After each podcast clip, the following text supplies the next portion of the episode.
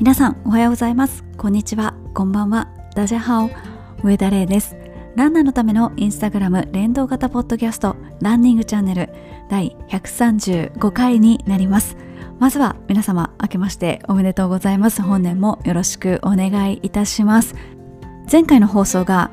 2022年の12月31日の大晦日そして本日はですね1週間を経てもうすっかり通常モードに戻っておるんですけども皆様いかがでしょうか？この1週間さすがに大会少なかったんですけれども元日マラソン元旦マラソンの開催された地域もありますのでご紹介していきたいと思います。まずはですね富士市元旦マラソンに参加された方そして飛騨市古川元旦マラソンに参加された方もいらっしゃいます。そして大山田元日マラソンに参加された方ですとか元日ではないんですけれども向こう側新年走ろう会という大会に参加された方もいらっしゃいます。帰省した折に大会に参加できるですとか。あと元日マラソンですと結構普段走らない方も走ったりして和気あいあいとした雰囲気で地元の方だけでっていうようなアットホームの大会も多いですので大型大会とはまた違った良さがあるのではないかなというふうに思います。さて皆様の投稿もご紹介していきたいと思います。まずはですねガーミンでこんなバッジをもらいましたということでたくさん皆さん挙げてくださっていました。大晦日バッジです。でなんとですねそんな記載があったのかと私もびっくりしたんですけれどもこの大晦日バッジ上限は250だそうで250年 ロールされるバッジみたいです。我々誰も生きてないですけれどもね。ということで大晦日バッジをゲットされた方もいらっしゃいます。この後多分中華圏のお正月春節のバッジなんかも出てくるんじゃないかなっていうふうに思います。あとお正月のおせちなんかをあげてくださっている方もたくさんいらっしゃったんですけれどもびっくりしたのがですねおせちで生ハムが出てきたご家庭がありまして生ハムってあのスライスした生ハムじゃなくって何て言うんですか？豚さんの太もも？あのお店で置いてあるやつです。あれ一般の人が買えるって私どこで買ったらいいのか分かんないんですけどもあのももが一本ボンってダイニングテーブルに乗ってましてですねめっちゃびっくりします。あれちょっと自分でちょっと好きなだけそいで食べてみたいですね。お酒片手に。なんかすごい夢のあるお家だなと思って羨ましく見ておりました。あと久しぶりに皆さんお休みがあるということでゆっくりロングランをされた方も多くいらっしゃいます。まずはですね浜市おおよそ54キロこの浜市というのはですね浜名湖一周です。浜名湖ってあの新幹線でね通るんですけれども一周ってどれぐらいか全く考えたことがなかったので50キロ超えるんですね。そして続いてはですね千葉10駅帰れま10ということで千葉市にある千葉がつく駅名10駅を回るランということで千葉がついてる駅名10個もあるなんて私知りませんでした。西千葉千葉公園東千葉千葉寺千葉寺本千葉千葉中央千葉京成千葉新千葉千葉港だそうです。以前タモリクラブで船橋がつく駅ランキングとかあと埼玉の方でも同じようにその同じ地名がつく駅名でどこが一番住みやすいかとかいうのをランキング形式で発表するっていうコーナーがありましてなるほど言われてみれば比較的大きな都市ですね。同じ地名が入っている駅名ってたくさんありますのでそこをランして回る。意外とね一箇所だけめちゃくちゃ遠いところにあったりして大変だったりするんですけれどもそういうようなランニングを楽しんでいる方もいらっしゃいました。あとはお正月で言いますとなんとか七福神巡りとかですね。そういうのも結構ありまして石川県では金沢五社巡りということでジョグしながら回られたというような投稿もありました。あとは聖地巡礼ということで私がアルバイトしておりました神戸須磨区の綱敷天満宮と鯛の旗薬神をですねお参りされたという方もいらっしゃいます。天満宮の方は思いっきり海の近くにありまして薬神さんはかなり山登ったところにあるので結構いいトレーニングになるんですよね。私もお正月に坂トレしながら行きました。どちらも結構並んでたのであの遠くからちょっと手を合わすだけでお賽銭は入れてないんですけれどもなのでご利益ないと思うんですがそのような形で行かれた方もいらっしゃいます。あとですね昼休みランが36年目に突入された方がいらっしゃるということで35年間昼休みランされてきたことがすごいですね。私まだまだランニング自体を始めて35年も経ってないのでそれだけ続けるっていうのを全然こう時間の長さっていうの重みっていうのが想像できないぐらいきっと重いものなんだと思います。あとはこんな投稿もありまして筆文字を投稿されてる方がいらっしゃって習字ですね。書き初めみたいなものですね。そちらに書かれていた言葉がなるほどと思いまして2週間で習慣になるでって書いてありましてはあなるほどなと思いまして。そのご自身筆文字5日目でへこたれそうになられたということなんですけれどもそんな時に息子さんがおっしゃっていた言葉だそうです。このランニングチャンネルもまあ、2週間と言わずもう2年半ぐらい続いてますけれどももう続けるだけで儲けもんみたいな感じになってきてますからね、まあ、そのうち続けることが大変になってくるんでしょうけれども今のところは楽しくやらせていただいておりますので今年も皆様よろしくお付き合いくださいということでこの1週間で記念日迎えられた方もいらっしゃいます。まずお父さんが誕生日迎えられたということなんですけどお父さんなのかご主人なのかちょっと投稿からは見分けがつきませんでただお誕生日迎えられたということでおめでとうございます。あとご自身が52歳になられたということで52分間走られたという投稿も拝見しました。年の数だけ距離走るとかですね。あと誕生日の日付に合わせて距離を走るですとか。今回は時間ですね。なので誕生日なんていろいろバリエーションあるなと思いまして。今までもねあの距離で走る方がほとんどだったのでもう年いけば年いくほどね大変になるっていうような形だったんですけどいろんな種類があっていろんな種類が出てきてよかったなっていうふうに思っている今日この頃です。ということでこの番組の冒頭ではランニングチャンネルのハッシュタグがついたインスタグラムの投稿をご紹介しております。こちらのハッシュタグはすでに4万1000件を超えております。ありがとうございます。インスタグラムやってらっしゃる方はぜひともランニングチャンネルのハッシュタグをつけていただきインスタやってないですとか自分は鍵アカウントだという方はですねもしよかったら検索のところでランニングチャンネルというふうに入れていただきますと同じ番組を聞いているリスナーさんが普段どんなアクティビティをされているか見ることができますのでぜひともそちらもご覧ください。以上今週のリスナーさんでした。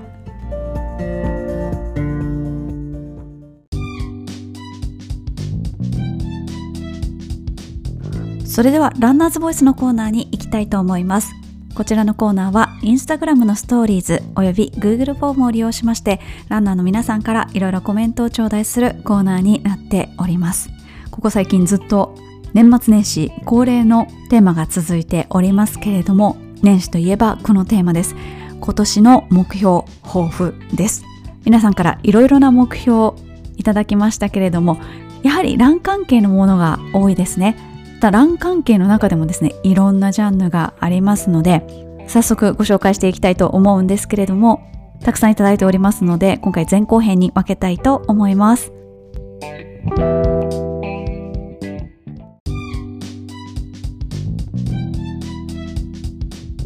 まずはですね初めての大会を控えていますという方いらっしゃいますのでご紹介していきたいと思います。1月8日の人生初ハーフハイテクマラソンで80分切り。3月19日板橋シティマラソンでサブウェイがしますということで人生初ハーフがこの番組が放送される翌日ですね。他の大会もいくつか開催される予定なんですけれども東京で行われる大会あの山手線が工事で止まっちゃうっていうので他の手段で来てくださいというふうにアナウンスがすでに出ておりますが皆さん行き帰りには十分注意してですね、まあ、多分乗り換え案内なんかもねその辺ももう考慮して検索できるようになってると思いますので皆さんどうかお気をつけて行ってきてください。そしてですね、3月に初フルマラソンを控えているという方もいらっしゃいます。3月の名古屋ウェメンズで初フルデビューをします。昨年9月に東京レガシーハーフマラソンで初ハーフデビューをして2時間5分でした。よって名古屋は4時間30分が目標ですということで、4時間半あわよくばね、サブ4.5目指して頑張ってください。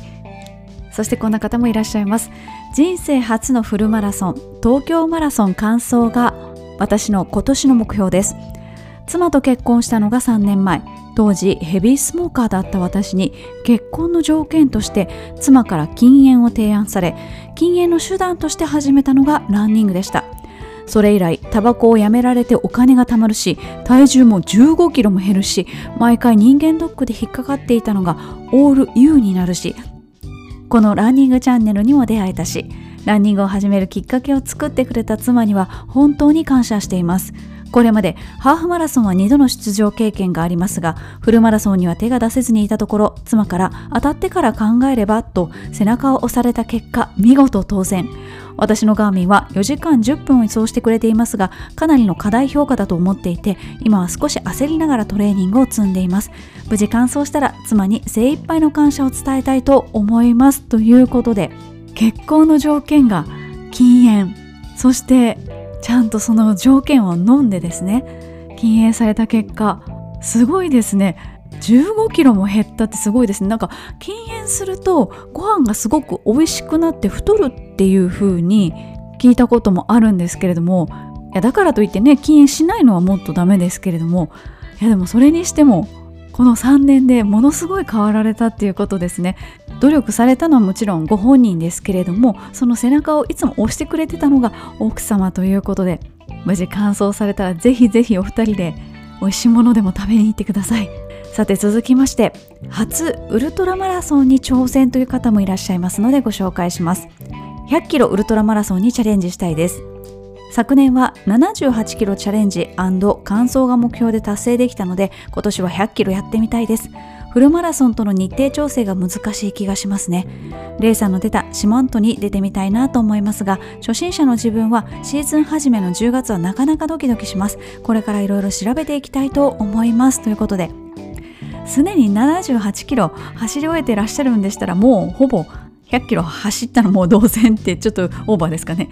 これは私の個人的な感想なんですけれどもフルマラソン倍以下か倍以上かによってなんかものすごくメンタルに与える影響が違うなと思っていて70キロぐらいは比較的楽に走れます。ただここを超えてそのフルマラソン倍以上80キロ以上になるとなんか一気に精神的に辛くなるんですよね。なんかどうしてもマラソン換算で考えてしまいがちなのであまだこっからフルマラソン以上あるのかとか思っちゃうとドヨーンってなっちゃったりして私の場合はそういう経験がありました。そして続いてウルトラマラソン挑戦する方今年の目標は4月に富士五湖100キロを完走することです。2022年は70キロ完走したので次は100キロにチャレンジします。そしていつかは100マイルレースにチャレンジしたいです。夢の実現のために一つ一つ地道にやっていきます。夢はか、ま、叶わないもの。でも夢がないと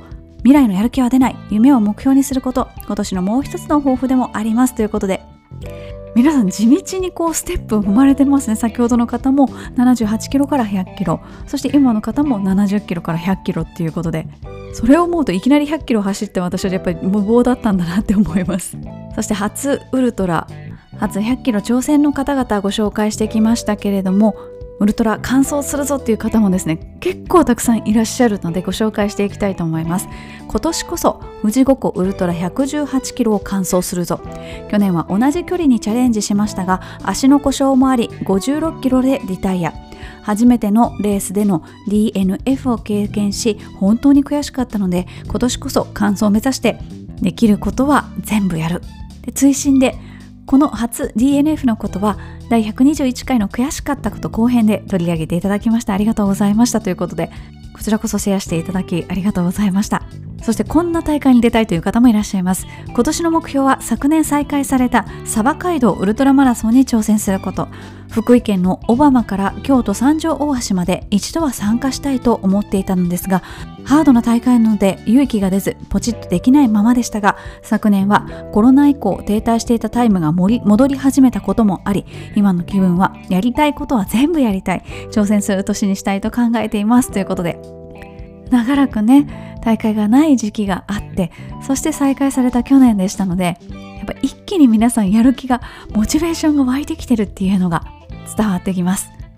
そして近いエリアですと丹後ウルトラ100キロ初完走というふうに書いてくださってる方もいらっしゃいます。あと富士五湖に関してはこんな方もいらっしゃいましてそろそろやめようかなと思っていたランニング。2月の京都マラソンがラストかなって決めていたけど富士五湖のウルトラにエントリーしてしまいました。フルマラソンとウルトラ頑張ってみようかなと思っていますということでやめるやめないはね本当にご本人の判断ですし周りがどうこう言うことではないんですけれどももしかするとウルトラマラソン走ってみたらなんかまたねちょっと違う景色が見れたりして違う形でまた頑張りたいなみたいな新しい答えが見つかるかもしれないですからね。フルマラソンとウルトラどちらも頑張ってください。そして100キロの大会を目標に掲げていらっしゃる方他にもいらっしゃいます。今年の目標は100キロです。ウルトラかっこできれば息とウォーキング行く橋から別府に出てゴールすること。昨年は6月に膝の怪我で入院してリハビリしながら調整していました。時間が経てば回復する体に感謝。怪我した時にお世話になった方々にも感謝。走るモチベーションを維持できた SNS のつながりにも感謝。過去ランニングチャンネルにも。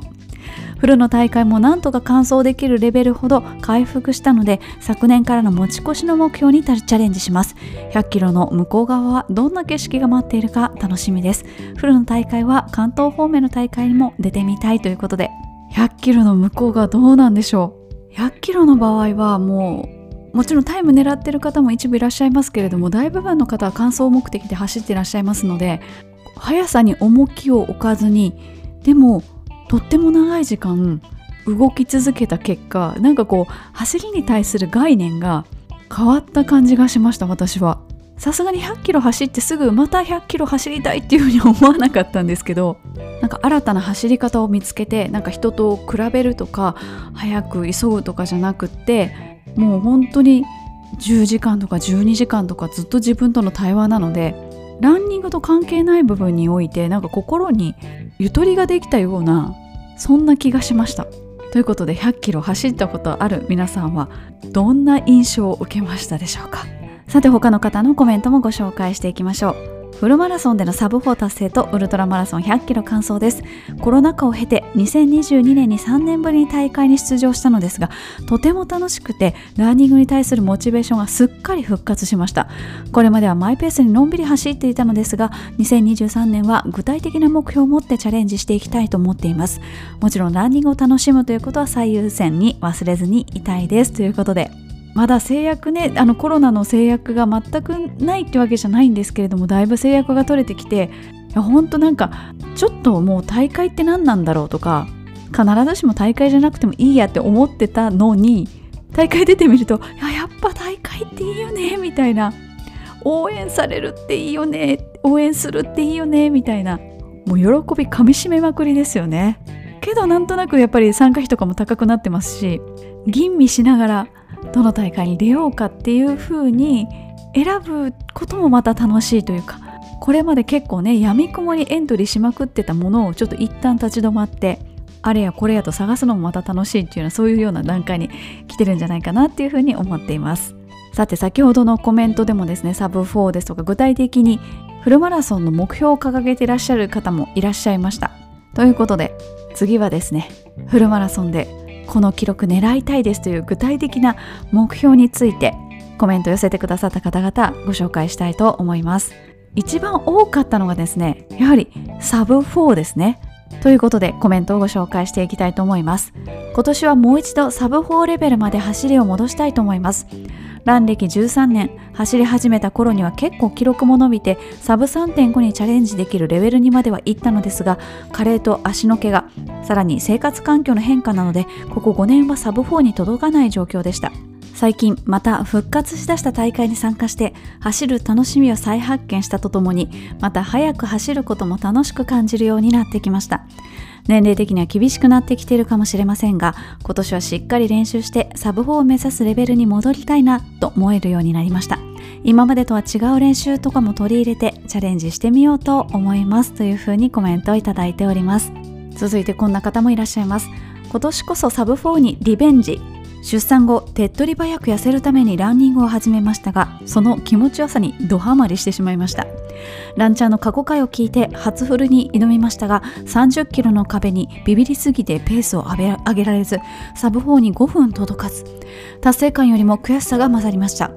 今年は育休からの復帰で仕事家事育児にドタバタになりそうですができる範囲でランニングを続けて目標を達成したいです。私は小学校の教員をしています。子どもたちにどんな影響があるかは分かりませんがいつまでも目標に向かって努力する自分でいたいなと思います。またレイさんの影響を受けて献血やプロキングも始めました。こちらは明確な目標はありませんが社会貢献というとおこがましいですが自分にできることを一歩ずつの1年にしたいですということで今年職場に復帰されてものすごくお忙しくなると思うんですけれどもランニングはいつでもどこでもできるアクティビティですのでもちろん痩せるためとか速く走るためっていう目的もあるかもしれないですけどもちょっと空気を変えるというかちょっとリセットするっていう10分でも15分でもね外に出て走ると結構気分切り替わったりしますからうまく活用していっていただきたいなっていうふうに思います。そして社会貢献に関しては私もそんななんかね人に言えるほどのって言っちゃってるんですけれどもものすごく何か偉大なことをしてるわけでは全然なくってただこういう気軽な感じで自分のできる範囲でできることを少しでも多くの人が実践していくと世の中いい方に変わっていくんじゃないのかなみたいなそんな希望を持ちつつですね。普段レースでゴミを拾って一人で集められる数って、まあ、せいぜい600だっていうのが最近分かってきましたのでただマラソン大会1万人2万人っていう数の方が参加されていてその方々がもし1人1個でもゴミを拾ったりゴミを出さなかったりしたらそれってもう1万個とか2万個になるので私の600個なんか遠く及ばないので広げていくっていうことがきっと大事だろうなと思って別に全然私も大したことやってないんですけど少しでも広がっていったらいいなと思っていろんなところで 触れ回ってます。さて続いてのサブ4目標こんなコメントもいただいています。今年の目標はいや今年もサブ4を達成することです。1月5日で52歳になりますがチャレンジすれば50歳を過ぎてもまだまだやれることを証明し家族に示したいと思っています。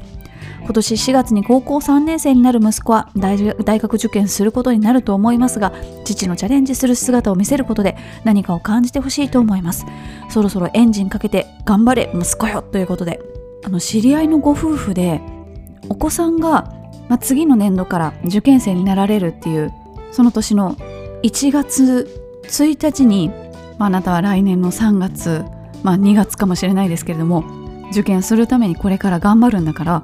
私たちも何か頑張りますって言っていきなり正月からご夫婦でランニングを始められたっていう方がいらっしゃいましてその日たまたまなんか雪かなんかだったらしくって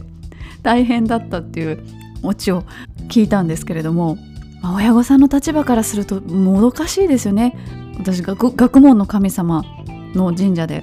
バイトをしていたのでお百度参りされるね親御さんとか。もうお守りだけじゃなくってもうお札とかね鉢巻きとかまで買われる方とかいろんな方いらっしゃいますけどもなんかね学生さんが頑張ってるところを頑張れっていうだけじゃなくってやっぱり大人としても自分たちも頑張ってるんだから君も頑張れみたいな感じで示してあげられると大人の方もただ見てるだけ見守ってるだけだと結構辛い面もきっとあるでしょうからお互いに頑張るっていうところで高め合っていければより良い結果が出るんじゃないかなっていうふうに思います。さて続いてのサブ4目標の方のコメントです。今年の目標はサブ4です。一番良い感じで練習しタイムも上がってきて2020年に達成する予定だったのですがコロナによって大会が中止になりモチベーションも以前より下がり練習量も落ちました。大会が復活した去年いくつかの大会に出て完走したものもやっと完走できたようなタイムでした。このままゆるゆる長く続ければ良いと思った時期もあったのですがやっぱりフルを初完走した時のようなやりきった感を再び味わいたいのでもう一度コロナ前に掲げていたサブ4に頑張ってチャレンジします。ランちゃん聞いて刺激を受けながら北海道マラソンで達成したいと思いますということで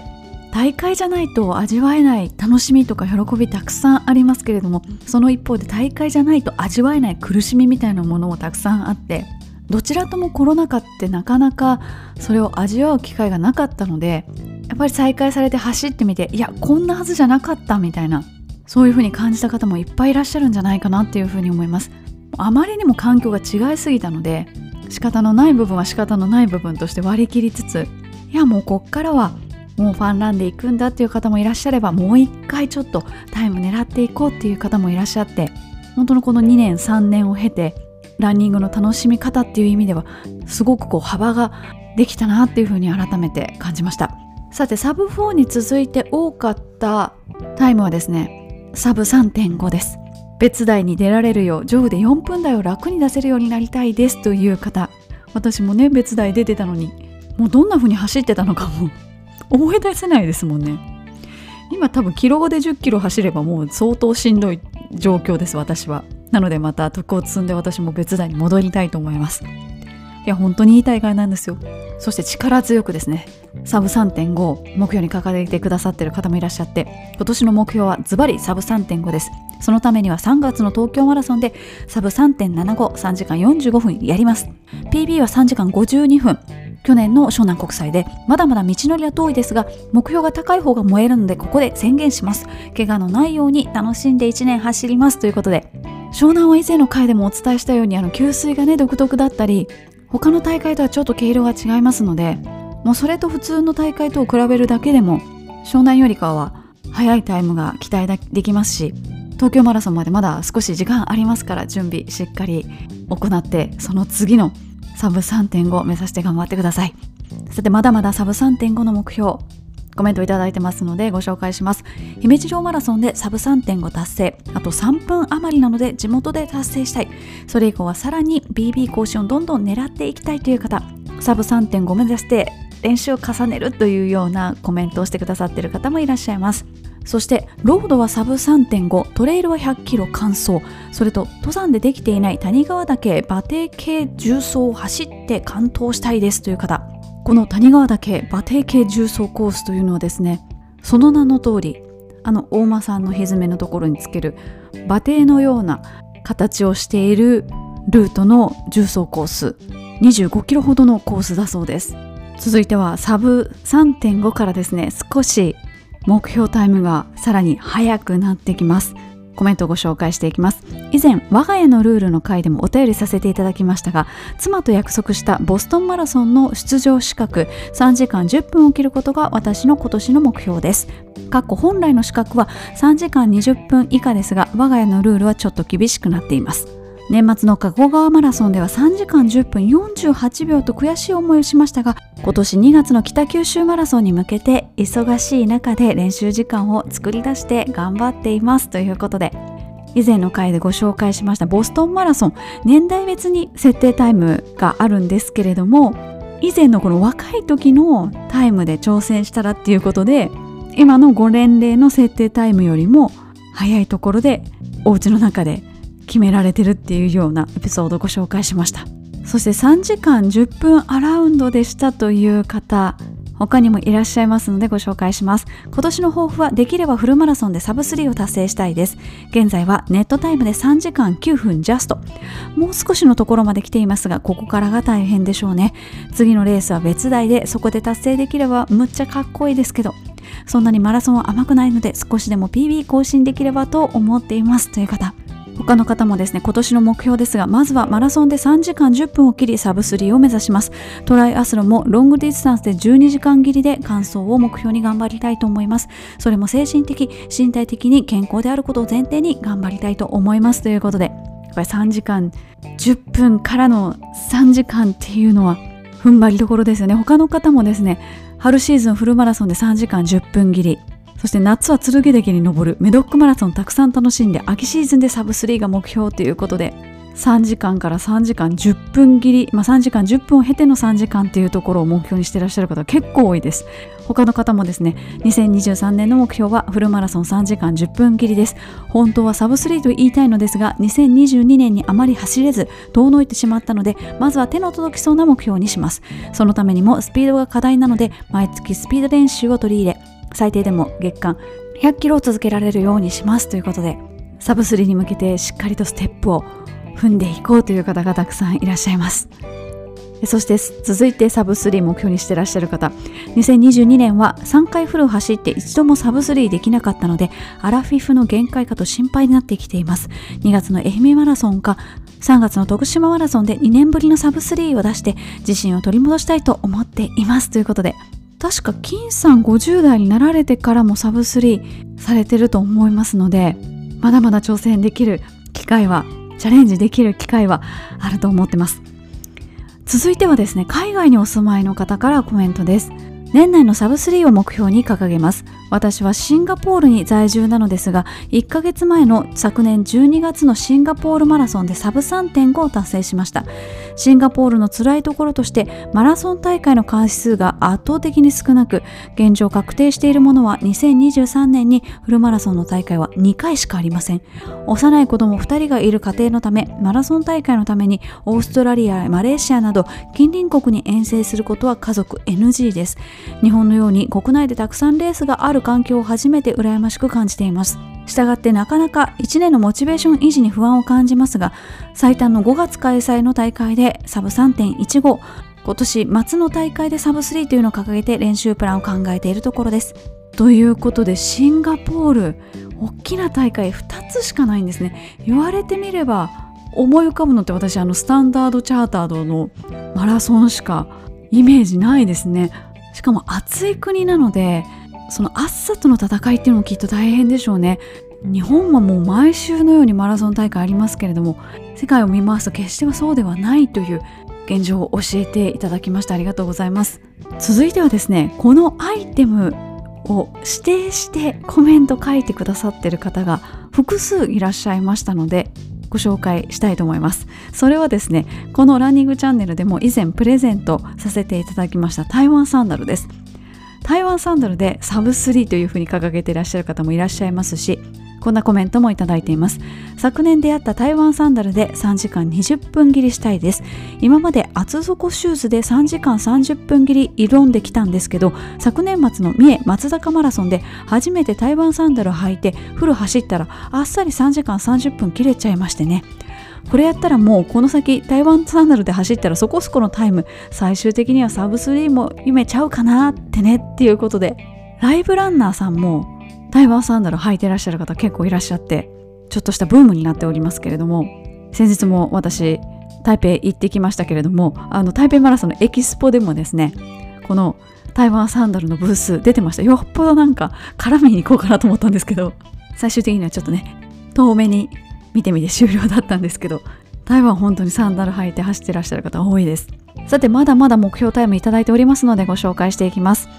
コロナ禍の直前に出場したマラソン大会でフルマラソン2時間30分を数十秒切れませんでした。その後マラソン大会は復活し出場しているもののなかなか2時間30分の壁は大きくベストを更新できていません。年々年も取っていくのでスプリント力が衰えてきているのを感じます。なんとか今年2023年に2時間30分の壁を突破したいと思います。年がいもなくその目標に見合ったトレーニングを積んでいきます。まずは東京マラソンでチャレンジですということで2時間30分切り。なんか3時間ぐらいまではキロどれぐらいでいけばいいかってこう頭に入ってるんですけどさすがに2時間半となると自分はもうそこは絶対に到達しないレベルだって分かってるので計算できないですね。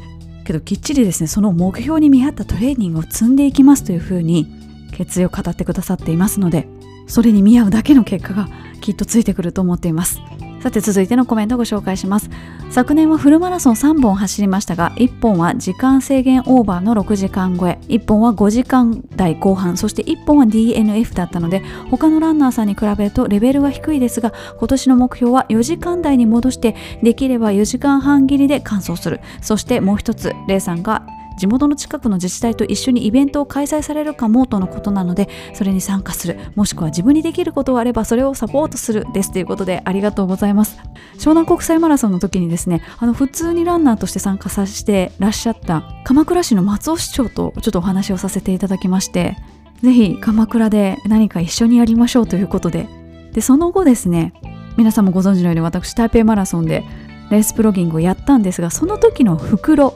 実は鎌倉でプロギングイベントが行われた時の袋をですね 持っていきました。ちょうどいい大きさだったんですよ。で湘南貿易の方がですね写真を見て気づいてくださってそれにはちょっとびっくりしました。鎌倉は私の地元のあの神戸の須磨と同じようにですね海も山もどっちも近いっていう地形ですのでなんとなく本当にこの番組でも何回も言っちゃってるんですけどなんかちょっと雰囲気似てるところがあって勝手に親近感持ってるんですよね。で地形が似てるってことはきっとこう自治体が抱えている課題なんかも似通ってるところ多いんじゃないかなっていうふうに想像できるので何かお手伝いできることがあればいいなというふうに思っています。さて続いての目標です。フルマラソン3時間15分切り。昨年も同じ目標を立てましたが今年こそこれを達成すべく頑張りたいと思います。目標と同時に計画も立てるようにするのですがこれがなかなか達成できません。プランクを週に何回やる坂道ダッシュを月に何回などなどきっと自分の足りない部分に合わせて計画を立てているからこそ苦手で後回しにしてしまいやれていないのだと思います。そんな時は計画を修正する達成後の自分をイメージするなどして一歩ずつ積み上げていきたいと思います。と目標抱負を立てながらできなかった時も想像する弱気ですが頑張りすぎず踏ん張っていこうと思います。ということでこの計画がね楽しかったりするんですよね。けどこうどんどんどんどん達成できなくなるとこうノルマが積み上がってくるじゃないですか。そこは結構辛いですよね。最近はいろんなところでこう勝手にこうトレーニングプランを作ってくれるツールとかもありますのでそういうのを活用しながら作っていくのも手かななんて思ったりしています。さて以前のコメントでも名古屋ウェメンズ出れるっていう方いらっしゃいましたけれども他にもいらっしゃいます。まずは3月の名古屋ウェメンズで PB 更新あわよくばサブ4.5そして2つ目は週23回のランキングランニングそして貧血を改善しつつ体を絞る3つのうち1つでも達成できればいいなくらいの緩めの目標ですということで。志高き目標ですね。どんと打ち立ててそれに向かって進んでいくっていう方もいれば緩め目標設定しておいてとか目の前の目標設定しておいてそこを地道にクリアしていくっていう方もいらっしゃるでしょうし本当に目標設定も人それぞれですよね。私もなかなか明確で壮大な目標を立てるっていうのはかなり苦手な方でしてある程度足場固まってきたところで初めてあこの調子だったらこうかなみたいなとってもこう逃げ腰タイプです。ということで皆さんのですねフルマラソンウルトラマラソンそしてレースの具体的目標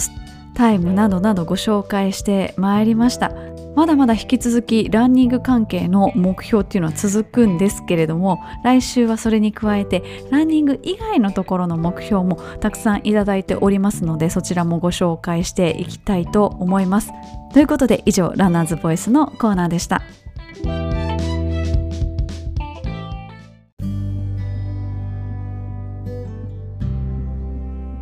ここで番組からお知らせです。ちょっと小出しにしておりましたけれども詳細が判明しましたのでお知らせいたします。静岡伊勢丹再びということでまたまたですね昨年行かせていただきました静岡伊勢丹の店頭にガーミンマスターとして再び立つことになりました。日時は1月15日日曜日です。時間はですねあのお昼前頃にはもう入店してる予定ではあるんですけれどもあの昼食を食べたりとかですねしている可能性もありますので午後ですと確実です。場所は静岡伊勢丹の6階時計宝飾売り場新春時計博内です。ちょっとどういうレイアウトになっているのか6階が時計売り場だっていうのは私以前行った時にお伺いしたので分かってるんですけども新春時計博がどういう風になってるのかはちょっとわかんないです。で午後から18時までいる予定にしています。もしお近くの方でお時間がある方いらっしゃいましたらぜひお越しください。あの押し売りしたりとか絶対しないので気軽な感じで来ていただければよろしいかなというふうに思います。1月15日の日曜日静岡伊勢丹6階時計宝飾売り場新春時計博内だいたい午後13時ぐらいから18時ぐらいまで店頭にいるようにしておりますのでお気軽にお越しください。以上番組からのお知らせでした。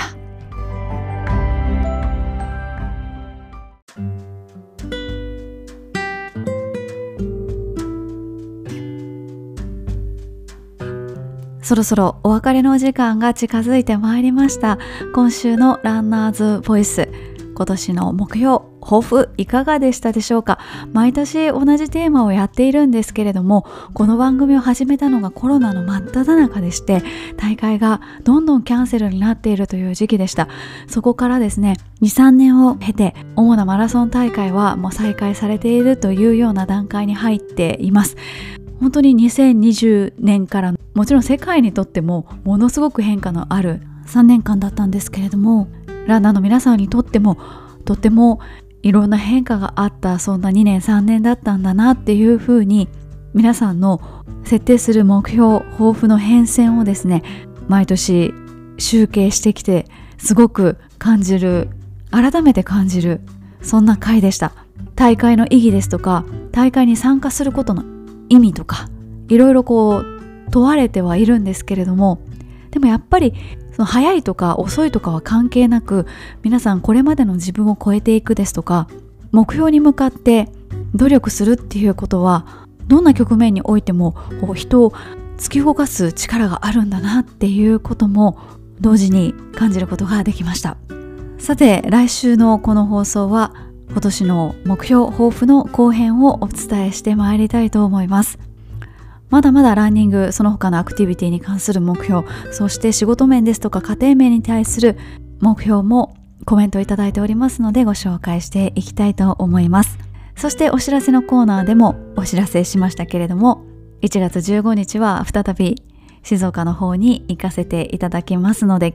銀行の皆さんもしお時間ある方はぜひもうプラッと